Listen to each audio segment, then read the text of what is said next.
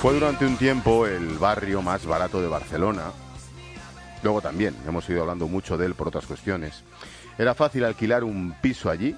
Todo el mundo sabía que a esta zona céntrica de la capital catalana llegaban africanos desde Marruecos, Senegal, más tarde desde Bangladesh, pakistaníes, a miles. Casi todos hombres. Las primeras mujeres extranjeras fueron filipinas y ecuatorianas. Trabajaban en casas, enviaban dinero a sus países. Lo típico. El barrio del Raval era un barrio de inmigrantes. Paloma Serrano. Ese micro. ¿Un poco? Ahora, sí. Este sí, este sí. Decía que, como nuestro invitado dice que las necesidades han hecho que pasemos de un país de emigrantes a uno de inmigrantes. Las cifras cantan en este céntrico barrio tan solo un kilómetro. En 1998, en España, la inmigración representaba el 1%. En el Raval, los emigrantes sumaban el 10%. Doce años más tarde, los extranjeros representaban el 49% de la población. Era un barrio con trabajo. Los marroquíes se dedicaban a la construcción, los filipinos eran camareros, o cocineros, los de Bangladesh peluqueros, los taxistas eran conducidos, los taxis eran conducidos por sudamericanos e indios. El Raval ha sido un barrio de gente pobre, pero a veces sus vecinos estaban muy preparados. Lo que ocurría era que la vida les había llevado a miles de kilómetros de sus países. De la transformación de este barrio en los últimos 20 años trata un librito pequeño, casi un cuadernillo. Verás, en la portada hay unas pisadas de color verde, verde, color de esperanza. Esperanza el hilo conductor de 20 historias que tienen el mismo escenario. El hoy polémico barrio del Raval en Barcelona. Josep Masabeu es quien firma este trabajo que refleja el, el, trabajo, la labor de una ONG socioeducativa de desarrollo y promoción social que se propone, mediante el voluntariado, luchar contra la marginación, la exclusión social de los jóvenes y facilitar la incorporación de los inmigrantes, incorporación total a nuestra sociedad. Josep, está en COPE Barcelona. ¿Qué tal? Buenas tardes. Hola, buenas tardes. ¿Qué hace, Josep, un doctor en pedagogía? ¿Cómo acabas en el Raval? Ah, mira, siempre me había gustado todas estas cosas de, la solidaridad.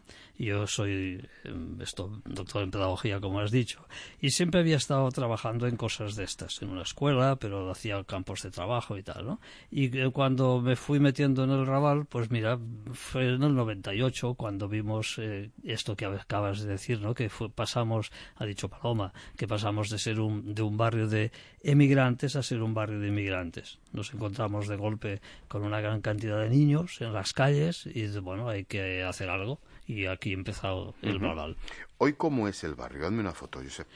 Mira, es un barrio que tiene un kilómetro, 1,1 kilómetros cuadrados. Son 40, hay 49.000 habitantes, de los cuales la mitad aproximadamente son inmigrantes. Hay una clase media empobrecida hay muchos abuelos que viven solos, hay 2.600 abuelos que viven solos y en cambio de, los 10.000 jóvenes, digamos, más de 6.000 son hijos de inmigrantes. Está todo, prácticamente, hay un 30% aproximadamente en el paro. Todo esto es, en fin, es una, es un, puede explotar, como explotó las, las banlieues de París, pero aquí no ha explotado porque aquí tenemos una gran red social que lo, que lo apoya. O sea, que lo que se está haciendo en las escuelas, lo que se está haciendo en las parroquias, las asistentes sociales, el sistema, el sistema educativo fundamentalmente, lo que hacen las entidades y lo que hace la gente, la gente individualmente que ayuda al vecino de al lado, al vecino de arriba. Esto es una gran red social que impide que todo esto explote. Palo. Sí, eh, yo sé por qué es un barrio estigmatizado. Bueno, porque a veces lo que sale en los periódicos es exclusivamente lo negativo. Que no es que no pase, ¿eh? No es que no pase. Pero, por ejemplo, de 49.000 habitantes que, que, se, que salga solo que ha habido tres casos de islamofobia, son verdad estos tres casos de islamofobia. Pero claro, esto no es la realidad. En cambio, las cosas que se están haciendo buenas y que ayudan a que la, a que la gente tire adelante, esto no sale porque, porque no llama la atención. Hmm. Por ejemplo, nosotros, eh, claro, nosotros pivotamos sobre el deporte, pero nos dedicamos al apoyo socioeducativo. que un chaval venga a estudiar, que vaya a clase todos los días, esto no es noticia. Pero es que esto es muy importante. Sin duda. Bueno, pues para que veas, Josep, que en, que en algunos sitios sí sale, ¿eh? Para eso te hemos sí, Sí, sí, sí. Mm, presides la ONG Braval, empezando hmm. por B, Braval. ¿Esto qué es? Esto es un centro de apoyo socioeducativo donde tenemos chavales de 30 países que hablan 10 lenguas y profesan nueve religiones. Nosotros cogemos a los chavales por el deporte, tenemos seis equipos de fútbol y seis equipos de básquet que tienen dos características. Por un lado, eh, los chicos están mezclados en, el, en, el, en cada equipo. Porque si no tienes guetos, tienes un equipo de marroquíes contra un equipo de filipinos, ¿no? y luego que jugamos en la Liga Normalizada de Barcelona, con todos los, los, colegios de toda la ciudad. Esto es muy importante porque los chavales salen del barrio y es muy importante porque chavales de todos los barrios vienen a jugar con nosotros y conocen un barrio de primera mano, un barrio con, con, dificultades. En un año jugamos con 120 equipos de toda la ciudad.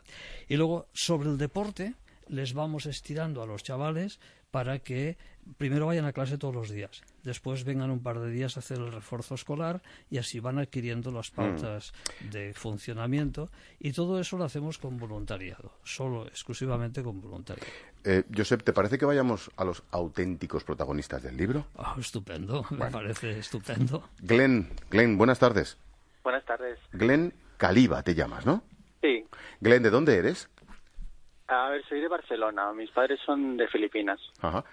Tú naciste aquí ya. ¿Tus padres cuándo vinieron? ¿Por qué? A ver, eh, mis padres vinieron más o menos por los años 80 para, bueno, para tener una mejor vida. ¿Ahora a qué te dedicas, Glenn? Y ahora soy, bueno, soy ingeniero informático eh, y tengo una empresa, bueno, lo he fundado con, junto a tres personas que se llama Gotaki que es una plataforma de turismo. ¿Cómo fue tu infancia? Recuérdame la infancia en aquellas, en aquellas callejuelas del barrio del Raval.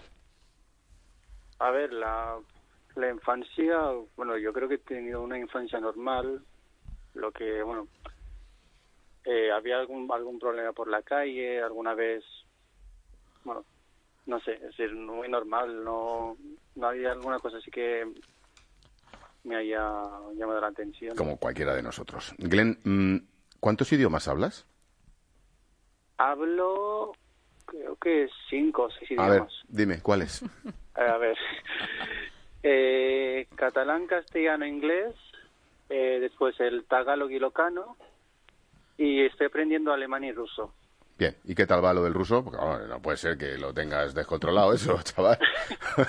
no, es muy complicado. Ya, ya, imagino, imagino.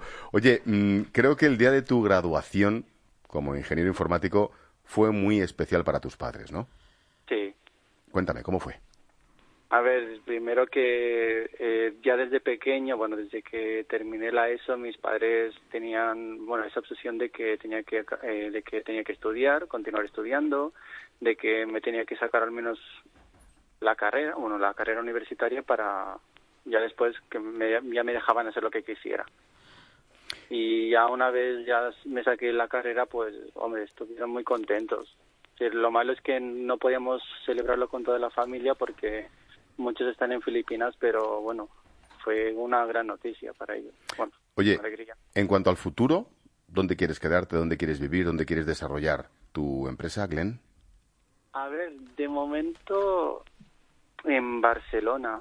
Más que nada porque, no sé, es un sitio donde he crecido y aparte me gusta mucho el ambiente que hay. Glenn, que tengas mucha suerte, amigo, la que te mereces, tú y tus padres. Gracias. Adrián Moreira. Adrián, hola. Hola, hola. Oye, Adrián, ¿tú de dónde eres? Yo de Ecuador. ¿Naciste en Ecuador o aquí ya en Barcelona? No, nací en Ecuador. ¿Y cuántos años llevas aquí? Pues exactamente 15 años. ¿Qué tal, qué, qué tal estos 15 años, tío? Pues muy bien, la verdad. Aprendiendo muchas cosas de aquí y bueno, y muy bien, la verdad, muy bien. ¿A qué te dedicas? Pues yo soy pescatero, me dedico al tema de pescadería. Oye, vende tu pescadería. ¿Cómo es? ¿Cuál es? ¿Cómo se llama? ¿Dónde está? Aprovecha, tío. Pues yo estoy aquí en el mercado del Score, en Barcelona, y bueno, me dedico a lo que es el tema de la venta y luego también me dedico al tema lo que es catering. O sea, para colegios de niños y luego también para hospitales ahora mismo. Oye, mm, ecuatoriano, llegas al barrio del Raval hace 15 años. ¿Cómo llegas, cómo te acercas o en qué te ayuda la gente de Braval, esta ONG que nos, que nos contaba Josep? Pues Pues mira, lo conocí a través de una persona, una amiga de mi madre, que mi madre le limpiaba la casa. Y bueno, entonces a través de ahí, pues ella le dijo, mi madre le comentó porque no podía tal vez estar tanto con nosotros por el tema del trabajo. Entonces, bueno, esta señora le dijo, le recomendó el, el casal, que es Raval, y le dijo que nosotros podíamos ir allí, que nos daría muchas ayudas y bueno, y la verdad que fue así y conocí a través de así el Raval. Y entonces pues estuve ahí hasta los 18, que fue que, que hacía fútbol, como ha explicado el Pep, eh, bueno, jugaba en la, en la liga y luego aparte también pues te, te ayudaban a hacer clases, te ayudaban en el tema de los colegios y todo esto, ¿no? te obligaban un poquito para que tú también fueras eh, responsable de las cosas, ¿no? Claro. Sí, sí. Y luego... Y te iba a preguntar, eh, Adrián, ¿cómo ayudas a otros chavales? Porque te has metido incluso en equipos ya, ya mayor, ¿no?